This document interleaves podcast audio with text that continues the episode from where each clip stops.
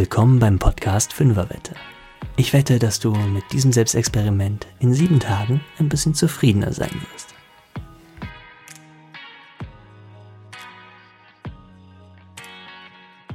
Hallo und willkommen zur neuen Folge des Podcasts Fünferwette. Voll schön, dass du reinhörst. Mein Name ist Ronny und in diesem Podcast bekommst du jede Woche ein kleines Selbstexperiment für deinen Alltag. Und in dieser Woche wird spannend. Der Titel dieser Folge verrät's ja schon so ein bisschen. Ich habe nämlich vor, dir Lust aufs Ausmisten zu machen. Na, bist du noch da? Oder hast du jetzt vor Schreck schnell abgeschaltet, weil du dir gedacht hast, boah nee, ausmisten, aufräumen? Das war doch damals in Jugendtagen schon so ätzend, wenn meine Eltern mich dazu aufgefordert haben. Und außerdem, das Genie beherrscht das Chaos und überhaupt, wieso ausmisten? Das kann man doch alles noch gebrauchen. Irgendwann. Und wenn wir genau das jetzt wegschmeißen, dann rate mal, was wir nächste Woche bestimmt brauchen. Genau diese Sache. Das ist ja immer so. ja, schon gut. Ich will dir das auch gar nicht madig machen. Wenn du Freude am Sammeln von Dingen hast, ist das doch eine wunderbare Sache. Und ich möchte dir trotzdem erzählen, wie es bei mir dazu kam, dass ich irgendwann für mich entschieden habe, lieber denkwürdige Momente zu sammeln und weniger Dinge. Ja, wie ich jetzt schon ein paar Mal in diesem Podcast erwähnt habe, bin ich aus einer Flitzidee heraus, nachdem ich einen Film gesehen habe, als ungeübter Wanderer 2015 mit meiner heutigen Frau den Jakobsweg gelaufen. Und auch wenn wir vorher nur ein einziges Mal Probe gewandert sind, haben wir uns zumindest hinsichtlich unserer Ausrüstung ziemlich genau und intensiv vorbereitet. Also hauptsächlich habe ich das meiner Frau überlassen. Die hat damals total viel recherchiert und Erfahrungsberichte gelesen, was man so braucht auf dem Jakobsweg und was nicht. Und dann haben wir uns entsprechend die Rucksäcke gekauft und versucht, unser Reisegepäck wirklich so leicht wie möglich zu halten. Denn im Gegensatz zu unseren vorigen Urlaubsreisen ist halt auf dem Jakobsweg eher nichts mit einem bequemen Rollkoffer, wo du die Sachen hinter dir herziehst. Nee, du hast halt alles auf dem Rücken. Alle Dinge, die du für wichtig genug hältst, sie dort mit hinzunehmen auf den Jakobsweg, trägst du dann wortwörtlich mit dir rum auf dem Rücken. Punkt. Das ist ganz einfach. Da helfen keine Tricks und keine Ausreden. Das fühlt sich dann aber auch sehr echt an, denn du merkst direkt, welche Last Dinge überhaupt auch darstellen können. Wir waren damals mit dem Einsparen von Gewicht eigentlich wirklich gut. Ich glaube, mein Rucksack hatte zu Beginn so 12 Kilogramm. Und das ist eigentlich wirklich nicht viel. Und doch haben wir auf den 911 Kilometern recht schnell gemerkt, was wir immer noch an überflüssigen Sachen im Rucksack haben. Und das nur aus so hätte, wäre, könnte Fällen. Eine zweite Fließjacke zum Beispiel. Oder eine dritte Wanderhose. Hätte ja sein können, dass die anderen zwei Wanderhosen, die ich immer im Wechsel trug, irgendwann mal nicht schnell genug trocknen würden nach dem Waschen. Blödsinn. Also, nachdem wir das gemerkt haben, haben wir ein ganz tolles Instrument vom Jakobsweg benutzt, die Pilgerpost. Da konntest du dir für einen schmalen Taler die Dinge direkt bis nach Santiago de Compostela, den Zielort, vorschicken lassen. Und das haben wir dann nach zwei Wochen auch gemacht. Mein Rucksack war dann tatsächlich nochmal zwei Kilo leichter. Und diese zwei Kilo, die haben einen Mordsunterschied gemacht. Und da ist mir das erste Mal aufgegangen. Es ist ein wirklicher Luxus, Dinge nicht mit sich rumtragen zu müssen. Auf dem Weg sind wir auch ganz vielen anderen Pilgern begegnet natürlich. Unter anderem einen, der hatte einen Rucksack, der 21 Kilo schwer war. Ich erinnere mich noch ziemlich gut dran, der schleppte sich da kraftlos so einen Anstieg hinauf und kehrte dann eben ins gleiche Café ein wie wir. Und da erzählte er dann, dass sein Rucksack total schwer ist und es eine echte Qual war, den Berg hinaufzukommen. Und wir erzählten ihm dann eben von dieser Pilgerpost und dass man Sachen doch auch vorausschicken kann. Aber er sagte, nein, nein, ich habe mir das so ausgesucht und habe die Sachen in meinen Rucksack gepackt und jetzt ist es auch meine Aufgabe, sie bis nach Santiago zu tragen. Hm. Das ist auf jeden Fall eine Einstellung gewesen. Aber ist das denn wirklich so? Müssen wir immer, weil wir A gesagt haben, auch wirklich B sagen und unseren Stiefel bis zum Ende durchziehen? Oder dürfen wir uns vielleicht auch mal eingestehen, dass wir heute klüger sind als gestern und die Sachen, die wir gestern noch für richtig hielten, heute abblasen. Ich meine ja, das ist auf jeden Fall ein Weg, seinen Lebensrucksack ein bisschen leichter zu machen. Mir persönlich hat diese Reise auf dem Jakobsweg total viel gegeben, total viele Erkenntnisse. Und deswegen bin ich voller Dankbarkeit dafür und es war gewiss auch nicht das letzte Mal, dass ich dort war.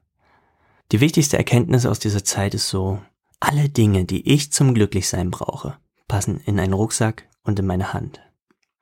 Wir sind ja jeden Tag gelaufen, bis uns die Beine wehtaten und nicht nur die. Und trotz der Schmerzen war ich einfach nur glücklich dort. Und ich glaube, es lag zum Hauptteil an diesem einfachen Leben, was man da so führt. Es gab so wenig Dinge. Mein ganzer Besitz von zu Hause spielte da überhaupt keine Rolle, da habe ich überhaupt nicht dran gedacht. Auch unsere Aufgaben waren da mega reduziert. Laufen, ein Bett in der Herberge sichern, Wäsche waschen, essen, eine Flasche Wein trinken, schlafen. Am nächsten Tag das gleiche von vorn. Und das ist ein so starker Kontrast zu all den Dingen, die wir zu Hause in unserem Alltag immer managen müssen, dass es einfach total erleichternd war. Auch alle meine Rollen habe ich zu Hause zurückgelassen, ne? was ich auf Arbeit bin und im Sportverein und so. Keiner der Erwartungen an mich hatte und keine Rollen, die ich ausfüllen musste, keine Funktionen, die ich erfüllen musste. Auch das hat nochmal dazu geführt, dass mein mentales Gepäck leichter geworden ist. Und in dem Zusammenhang mit dieser Pilgerreise habe ich eben damals für mich realisiert, dass jede Sache, die ich besitze, dass die auch irgendwie mich besitzt. Das klingt jetzt total hochtrabend, aber das ist es gar nicht. Es ist total praktisch gemeint. Jedes Ding, das mir gehört, verlangt mir erstmal auch einiges an geistiger Energie ab. Das geht schon mit der Kaufentscheidung los. Und dann, danach muss ich mir Gedanken machen, wo ich es lagere. Ich muss es pflegen und warten und reinigen. Wenn es wertvoll ist, muss ich es vielleicht sogar versichern. Oder ich muss einen Zaum drum bauen, damit mir keiner die Sache wegnimmt. Und irgendwann muss ich mir dann auch noch Gedanken darüber machen, wie ich es wieder loswerde. Entweder muss ich es auf den Müll schmeißen, was so ziemlich die blödeste Lösung wäre, oder ich muss es verschenken, verkaufen. Das ist auch wieder Aufwand. Deswegen mögen wir Ausmisten ja auch nicht, weil es wirklich Arbeit ist. Und diese Arbeit steckt in all den Dingen schon drin, wenn wir sie kaufen. Da denken wir nur nicht drüber nach. Und dann liegt's halt rum zu Hause. Und ich meine, irgendwie beschweren sie uns dabei auch. Was das alles an Energie und Nerven kostet. Oh Mann. Vielleicht sollten wir also schon anfangen damit, wenn wir künftig Sachen kaufen, das ein bisschen bewusster zu tun und eben einfach auch, ja, daran zu denken, dass jede Sache auch Arbeit mit sich bringt. Die Designerin Julia Lohmann stellt sich vorm Kaufen immer eine ganz bestimmte Frage. Die fragt sich, Willst du dir diese Sache jetzt wirklich in dein Leben holen? Ich finde die Formulierung total schön, denn sie zeigt, dass jede Sache eben nicht nur mit Freude, sondern auch mit Pflichten verbunden ist. Und je weniger Sachen ich habe, desto weniger Arbeit habe ich eben auch mit diesen Sachen. Das heißt nicht, dass mein Leben dadurch immer auch leicht ist, aber es ist einfacher und überschaubarer. Nicht so kompliziert. So nach dem Motto, weniger haben, mehr sein. Ja, will ich jetzt also sagen, dass du all deinen Hausstand loswerden sollst und Minimalist werden oder wie? Nee. Konsum ist für mich völlig fein, aber wenn er ein bisschen bewusster geschehen würde, würde er uns und unsere Energie vielleicht auch so ein bisschen weniger zerstreuen. Und klar, ich glaube, das müssen wir insgesamt auch erstmal so ein bisschen lernen, auch in unserer Gesellschaft. Ist aber auch nicht schlimm. Konsum hat sich nun mal stark gewandelt. Vor 100 Jahren hatte ein deutscher Haushalt nur so 180 Dinge ungefähr. Heute sind es 8000 Dinge. Ich wollte die Zahl beim ersten Lesen wirklich nicht glauben, als ich sie gehört habe, aber dann habe ich auf der Suche nach einem Kugelschreiber ein Schubfach bei mir zu Hause aufgemacht und sah Büroklammern, Kabel, oh Mann, jede Menge Kabel. Dann habe ich mal an den Dachboden gedacht, wie viel Kugeln für den Weihnachtsbaum da liegen und, und, und. Es gibt eine Studie, die sagt, 90 Prozent dieser Dinge, die wir im Haushalt haben, benutzen wir weniger als eine Stunde im Monat. Ist das nicht krass? In unseren Schränken verstauben Waren im Wert von 35 Milliarden Euro. Nicht, weil sie unnütz sind, sondern weil sie einfach gerade im Moment nicht gebraucht werden. Zumindest nicht von uns.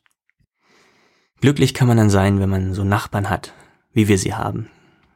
Mit denen teilen wir Dinge. Wir haben uns sogar Sachen bewusst gemeinsam angeschafft den Rasenmäher zum Beispiel oder auch einen Pool. Das muss natürlich zusammenpassen. Ne? Aber wenn es wirklich funktioniert und wenn man gescheit miteinander redet, wer welche Arbeit übernimmt und wie man damit umgehen will, dann ist das eine super Sache. Das halbiert die Arbeit und die Pflege und ich habe trotzdem noch nie das Gefühl gehabt, boah, wenn ich jetzt diesen Rasenmäher für mich alleine hätte, das wäre so mein Glück. nee. Eine schöne Idee stammt auch von meinem Schwiegervater. Der hat mir mal gesagt, ehe mir hier eine neue Tasse ins Haus kommt, wird zuvor eine alte weggeschmissen. Das ist super, oder? Dann vermehrt sich Besitz wenigstens nicht so unbedacht. Also los. Lass uns die Schränke freiräumen. Wir missten aus. Einverstanden? Puh, jetzt habe ich dich vielleicht so ein bisschen, aber wie geht das? Ich meine, das ist ein Riesenberg voller Arbeit, denkst du jetzt vielleicht. Das ist doch nicht zu bewältigen. Ich sag, du kannst es mit derselben Methode versuchen, mit der ich 911 Kilometer auf dem Jakobsweg geschafft habe. Einfach ein Schritt nach dem anderen. Bei uns hat sich so eine Methode von einer kleinen Japanerin als sehr günstig erwiesen. Marie Kondo hieß die. Und ihre Methode heißt KonMari-Methode. Sie geht die Dinge sehr strukturiert an und nach und nach. Und das kam mir persönlich sehr entgegen. Und was ich am meisten an dieser Methode mag, die Entscheidung darüber, ob ich eine Sache behalte oder nicht, die basiert darauf, ob die Sache mir ein gutes Bauchgefühl macht, in dem Moment, wo ich sie in die Hand nehme. Mein inneres Würmli entscheidet also mit. Und im Endeffekt steckt die Idee dahinter, dass ich mich nur mit Gegenständen umgebe, die mir Freude bereiten. Das ist doch genial, oder? Und eigentlich auch das, was wir immer wollen, wenn wir was kaufen. Wir wollen, dass uns das Freude macht. Übrigens, falls du nicht weißt, was das Würmli ist, von dem ich gerade gesprochen habe, dann hör gern mal in die Podcast-Folge Nummer 5 rein. Da erfährst du alles über dein inneres Würmli. Ein zweiter spannender Aspekt dieser KonMari-Methode. Sie sagt, räume nicht Schrank nach Schrank auf oder Zimmer nach Zimmer, sondern Kategorie nach Kategorie. Zum Beispiel ist dann an einem Wochenende oder so mal die ganze Kategorie Kleidung dran. Und dafür holst du dann alle deine Kleidung aus den Schränken, vom Dachboden, aus dem Keller, wo auch immer. Alles, aus dem ganzen Haus oder aus der ganzen Wohnung, alles zusammenholen und auf einen großen Haufen schmeißen. Und dann siehst du das erste Mal, wie viel Kleidung du überhaupt besitzt. Ich war schockiert. Ich war wirklich schockiert und ich war auch ehrlich gesagt ein bisschen peinlich berührt. Von all den Klamotten, die da lagen, trug ich nur einen kleinen Teil. Der Rest der versauerte im Schrank für irgendwann hätte könnte Fall, obwohl die Sachen wirklich noch voll okay waren. Nach dem ersten Ausmisten habe ich, glaube ich, so sechs 120 Liter Müllsäcke mit Kleidung aus dem Haus geschleppt. Einfach, weil mir mein Würmli kein Juhu-Gefühl damit gemacht hat und weil ich diese Sachen nicht mehr getragen habe. Damals in unserer alten Wohnung hatten meine Frau und ich zusammen so einen riesigen Ikea-Kleiderschrank, 2,20 Meter hoch, 3,50 Meter breite Schrankfront. Der war knackevoll mit Textilien für alle Fälle. Heute haben wir zusammen in unserem Haus gemeinsam ein zweieinhalb Quadratmeter große Ankleide. Da ist alles drin. Für uns beide. Und vor allem, ich weiß jetzt, was ich hab und wo es liegt. Das spart Zeit und Nerven. Wenn du mehr zur KonMari-Methode erfahren willst, dann check mal den Link zu YouTube in den Show Notes, da erkläre ich dir noch ein bisschen mehr dazu. Wichtig ist, mach nicht alles auf einmal. Deine Wohnung muss nicht in einer Woche komplett ausgemistet sein, aber starte in dieser Woche mit einem ersten Teilbereich. Und dann nächste Woche mit dem nächsten Teilbereich. Stell dir vor, wie deine Wohnung und dein Leben in drei Monaten aussehen könnte, wenn du das durchziehst. Jede Woche ein Teilbereich. Es kann sogar sein, dass dich das Ausmistfieber dann völlig packt und du dann doch hintereinander durchziehst, sobald du einmal diese Leichtigkeit gespürt hast, die sich beim Ausmisten einstellt. Also als ob man so richtig durchatmen könnte auf einmal. So war bei mir. Und wenn du dann ausgemistet hast und aussortiert hast, dann schmeiß die Sachen bitte möglichst nicht weg. Außer die kaputten. Aber hey, kaputte Sachen hättest du ja eh nicht aufgehoben, oder? Schau, ob du die Sachen vielleicht verkaufen kannst. Und das Geld? Das könntest du dann ja für eine neue Sache nehmen, die du dir schon lange wünschst und die du dir mal gönnen möchtest. Denn sich selbst belohnen ist auch so ein wunderbarer Aspekt vom Ausmisten. Du hast dann Platz für Neues, aber mit Bedacht. Übrigens, das Ausmisten von Dingen, über die wir jetzt gesprochen haben die ganze Zeit, ist nur der Anfang.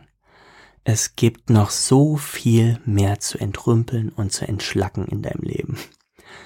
Zum Beispiel unsere Handykontakte. Aber auch unsere Rollen und Aufgaben.